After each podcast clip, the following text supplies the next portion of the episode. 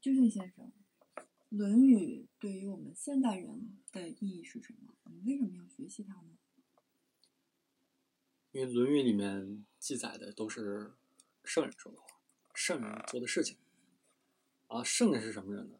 他是一个时代、一方地方最有智慧的人，最具德行的人。那他的格局跟眼光都是远超一般人的。啊，所以呢，我们如果想嗯获得最长远的利益，那就要按照他的行为模式去学习、去践行。那么在这个过程中，我们的格局会变大，那收益也是一样。那就是其实有时候是在长期利益跟短期利益之间的博弈，但是长期利益有时候在短期其实是没有优势的，所以很多人他会选择抛弃长期利益，只看短期利益，乃至去牺牲长期利益。这是是为什么《论语》这类的经典在现代社会不太受欢迎的原因。嗯我举一个形象的例子，嗯，假如说，嗯，每个人都喜欢吃果子，第一种能吃果子的方法，就自己种一棵果树，很慢，可能要种几年，啊才能保证每年都有高质量果子产出。第二种最简单了，摘别人家的果最快，随时摘，随时有，有好多现成的树。那么这个两个。这个从效率而言高下立判。那么，当一个人尝到甜头以后，那么越来越多人会发现，哦，原来还有这么好的方法，我为什么要自己种树？外面那么多树可以去摘嘛？然后就会有越来越多人去摘果子。嗯，其实现在社会就这样，每个人都想到去摘果子。那摘果子的后果就是，第一个，没有被人发现，你就一直摘着；第二个，被人发现了，挨一顿打。或挨一顿恐吓，跑了找另外一棵树去摘，然后呢，发现有人看得严，就再换树去摘，那导致一个结果就是没有摘着果的这些人呢，他的物质上是没有保障的，他不断的要去找，要去试，嗯，他不是不安定的。摘着果的这些人呢，他的心里也是不安定的，是不踏实的，因为他知道这果子不是自己的，总有人来跟自己抢果子，或者护这些果子，所以说呢。像这种短期利益，他意味这个人他的人心是一直是浮躁的，那么他不安定的。那你看有一些事业成功的人啊，或者有钱人，他们很内心非常的乱，为什么呢？就是因为他虽然说有这些所谓物质上成就，但这些果子也是摘来的啊，只不过说，嗯，他力量强，把钱都打跑了啊，或者说那个看果子的人没在，但是总之。这果子不是自己的，因为他选择了去不同的树上去摘这些果子，凑出来了这么多的回报，但是内心不踏实。但自己种果子的人就不一样，他踏踏实实的，他有很多的果，他知道每年都有那么多果子，他反而可以去，嗯，很大度的把果子奉献出来给那些没有果的人都没有问题，因为他需要的并不多。那这就是大人跟小人的区别。其实整个《论语》里面都在阐述的是大人之道。《论语》的第一章讲的就是学，学什么？其实它不是指的什么都算学，只有大人之学，它才算是学。那什么叫大人之学呢？大人跟小人没有道德的高低贬低的成分啊，它仅仅是指的是一个人的格局的大小。那什么叫小人？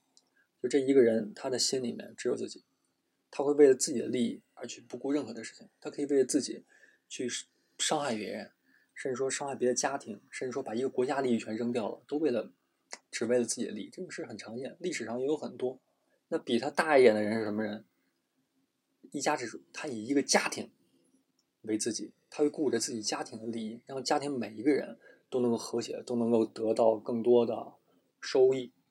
但是他可以为这个家庭的利益去牺牲其他家庭利益，乃至于牺牲一个国家的利益。那这就是跟只顾自己的小人来讲，他是大人。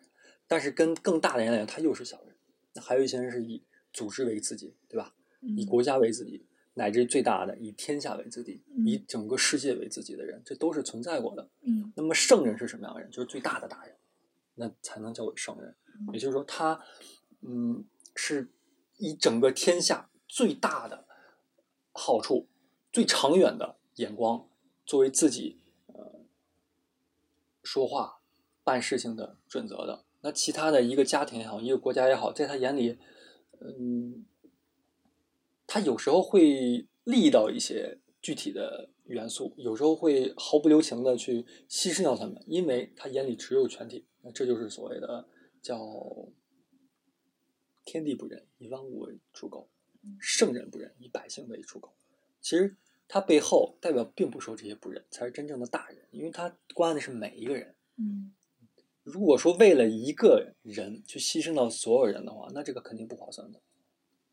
那就像现在我们国家会派人去其他国家，意大利啊什么的去援助，嗯，就是就是大人的做法，对吗？对，是大人的做法。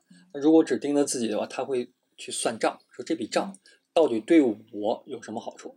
那如果说最终这个行为下来，发现对自己并没有好处，嗯，那自己其实在中间是受了损，不管是经济还是人员上。是的，那为什么做这件事情？很多国家不会做这件事情，嗯，但是基于全人类去看这些事情，那才是划算的。是，那这个时候，嗯，大人他就可以做出这个选择，小人是绝对不会做这种选择他不仅在这种大是大非上，在一个公司内部、一个家庭内部的大人跟小人放在一起比较非常的明显。嗯所以说，嗯、同样的，假如说牺牲掉一个家庭，对一个另外的家庭而言，结果可能不管大人小都会做这个事情，但区别小人会为了自己个人利益去牺牲掉对方一个家庭，而大人会为了全天下去牺牲掉这个家庭。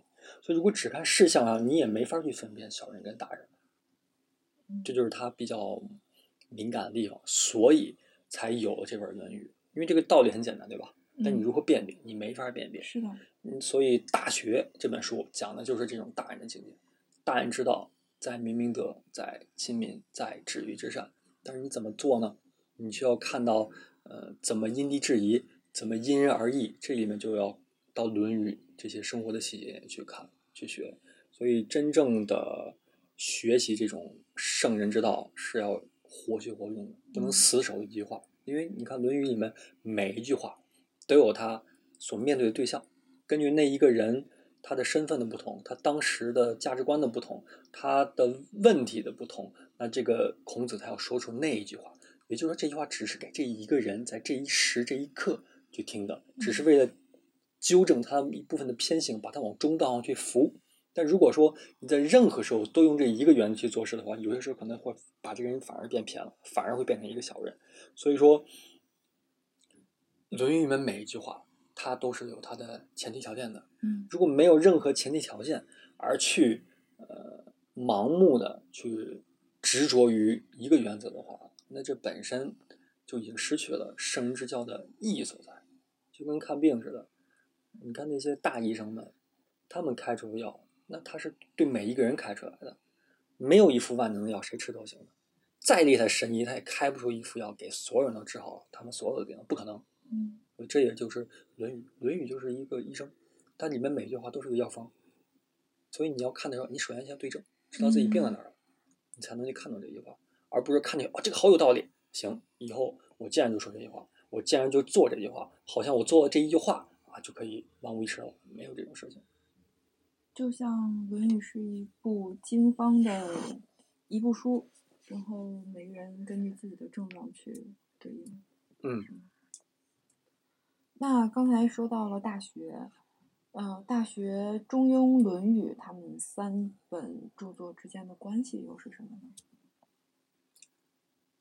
大学是一个目标啊，首先先把大人的境界放在那儿，让别人知道哦还有一种这样的境界的存在，让别人升起一种希求之心啊，想去去往那种境界啊，就在那摆着。那中庸比较中道，就是你想要达到那种境界，你需要走一条路，这条路就是中庸给你画出来，就不偏不倚的这条路。那怎么走呢？你走这条路需要具备的，你需要带干粮，你需要准备钱，你需要地图，这些具具体的准备工作，呃，就是《论语》要告诉你的。你你准备好这一切的细节，你才能开始走这条路。你需要按照中的方式走这条路，最终到达终点那个地方就是大学。嗯，四书就是这三个，再加上后来的孟子。